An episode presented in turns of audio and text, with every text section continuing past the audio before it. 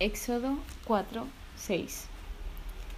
Hoy continuamos con el capítulo de ayer porque es una continuación y hoy os adelanto ya de que hay bastantes cosas y referencias que siguen pasando hoy en día. Por lo tanto, empezamos, ¿no?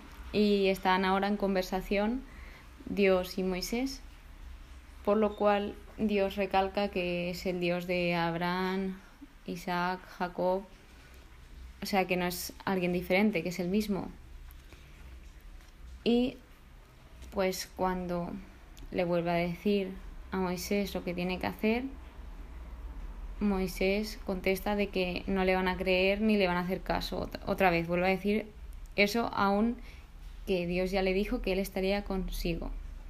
Por lo tanto, aquí se ve un poco de miedo de Moisés, un poco de falta de fe, porque él, Dios, le ha dicho que estará con él.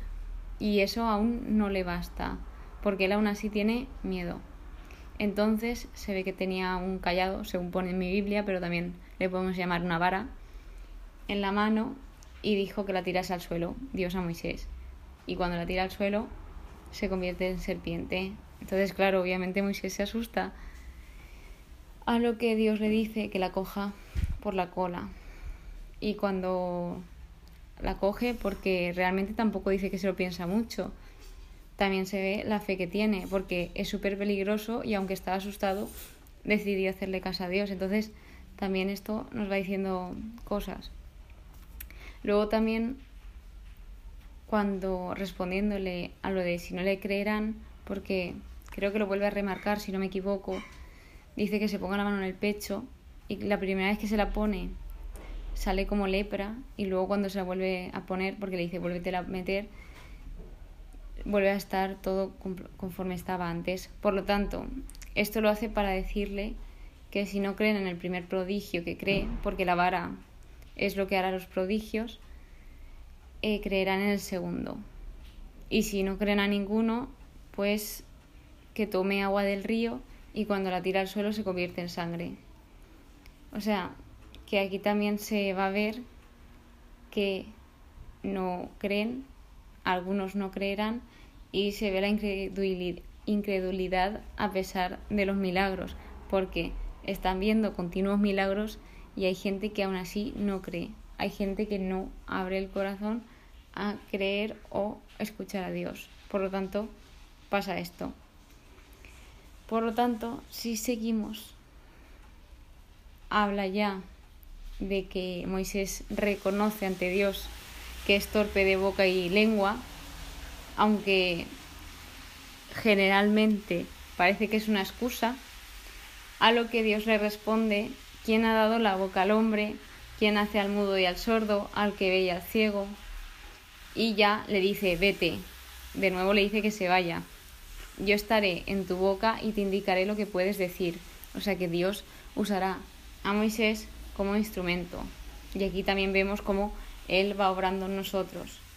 Que aunque fuese verdad de que Él fuese torpe en palabras, de hecho ya aquí me he visto identificadísima, ¿no? A mí me cuesta muchísimo explicarme y de hecho pues yo quería transmitir todo lo que voy aprendiendo, ya no solo la Biblia, sino en general el proyecto de este podcast y del Instagram y de todo es transmitir todo lo que voy aprendiendo. Y no soy la que mejor se explica, como ya he dicho, soy horrible para explicarme, pero esto me va a ayudar también a explicarme mejor y hablar mejor y no trabarme ni nada. Entonces, si ves un impedimento, hay mil soluciones y si no te pones nunca, nunca las vas a corregir. Y siguiendo, pues, aunque le dijo esto Dios, de que, de que él estaría en su boca, Moisés no se ve capaz y le dice que envíe a quien quiera. Por lo tanto, aquí vemos la indisposición de, de Moisés, o sea, le sigue dando miedo ir a él. Entonces ya ve como que se enfada y le dice, le habla de su hermano, ya ve a, a Moisés y dice que el hermano, pues, que dijese las palabras, es decir, Dios le transmitiría las palabras a Moisés y Moisés a su hermano. Entonces el que hablaría sería su hermano, porque se ve que el hermano hablaba mejor, se supone. que un pequeño spoiler que ya me he leído es que luego esto traerá problemas. Todo por no querer hacerlo él solo, sino por pedir como que envía a otro. De modo que al final ya sí que, como he dicho antes, el callado de Dios, la vara de Dios, es el instrumento que utiliza para hacer prodigios.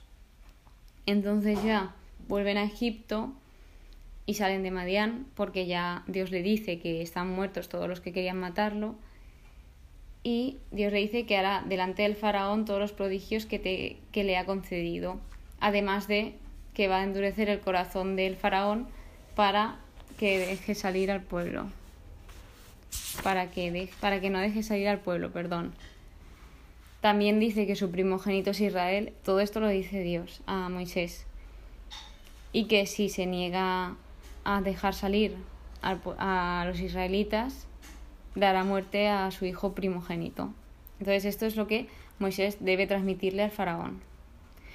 Luego se narra un breve relato de la circuncisión del hijo de Moisés, porque se ve que Yahvé intentó dar muerte a Moisés, ya que no había circuncidado a su hijo y, claro, después de la misión tan fuerte que tenía, lo normal es que siguiera las normas, por así decirlo, de Dios. Por lo tanto, la, la mujer de Moisés lo circuncidó. Que esto es como una mi historia en este capítulo.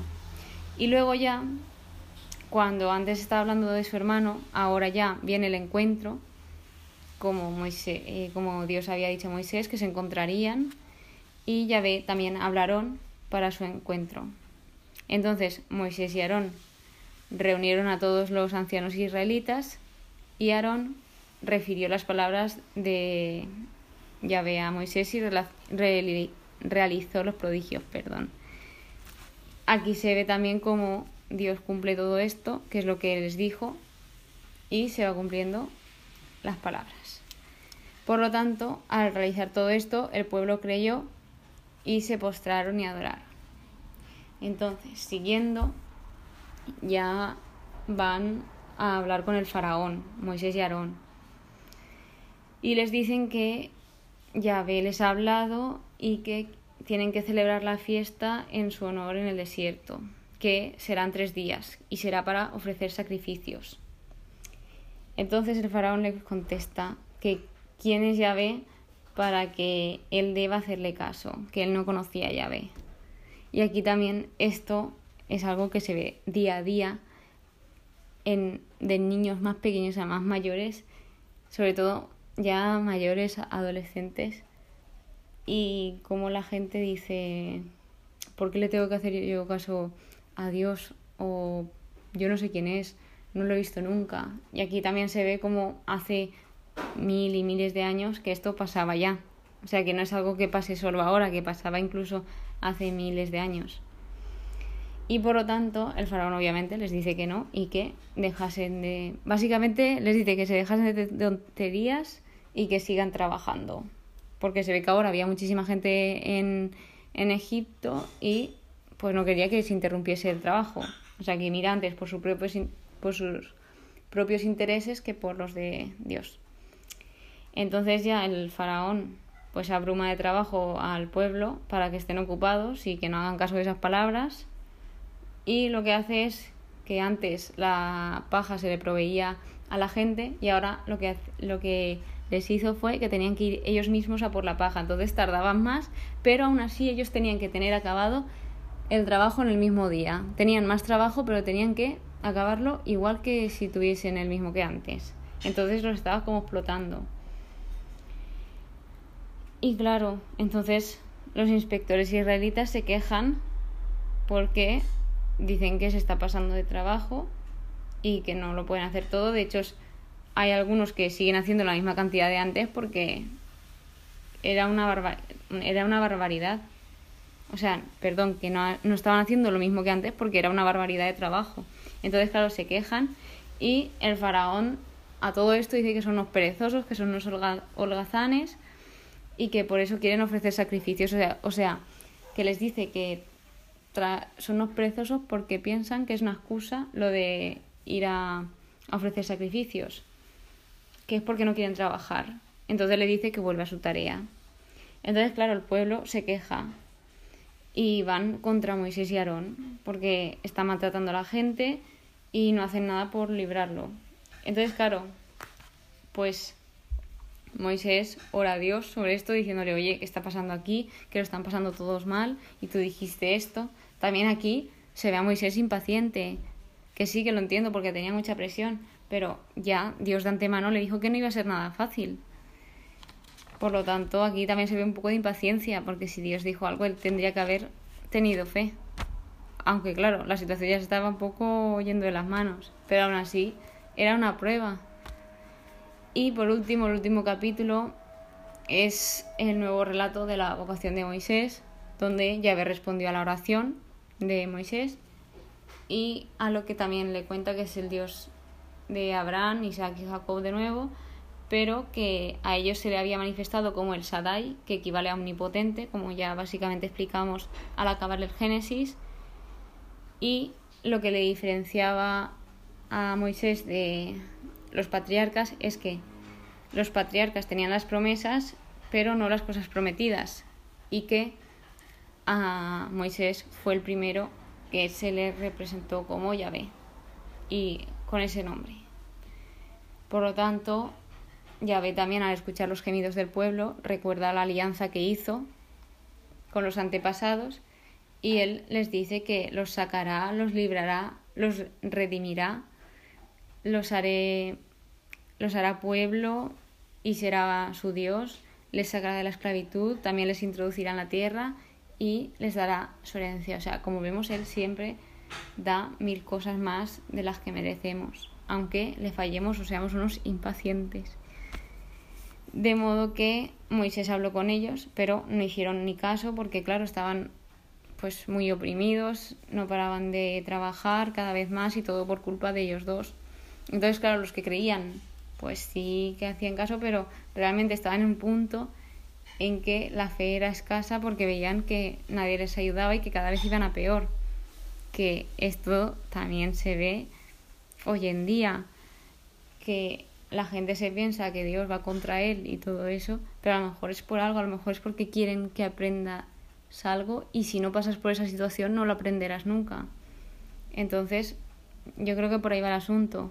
Entonces, de nuevo, Dios le vuelve a decir a Moisés que hable con el faraón y Moisés vuelve a repetir, si no me hacen caso, los israelitas, ¿cómo me va a hacer caso el, faraón? Si soy torpe de palabra, vuelve a decir que es torpe de palabra. Él no para con, la, con lo de que es torpe de palabra. Y esto realmente me recuerda mucho a mí porque yo muchas veces me excuso diciendo, a ver, que realmente no es una excusa, que lo mío es de verdad. Pero sí que es verdad que en vez de intentar mejorarlo, es como que me excuso en eso. Y por lo tanto, al final dio órdenes a los dos, esos Dios, a Moisés y Aarón. Luego nos habla de, de la genealogía de Moisés y Aarón y nos cuenta todas sus familias y de dónde vienen, de, de la tribu de Levi, etc. Y se vuelve a repetir otra vez lo de Dios a Moisés que acabo de decir ahora, que fueran a hablar con el faraón, etc. Y aquí acaba el capítulo de hoy. Mañana veremos a ver qué pasa. Y eso es todo. Adiós.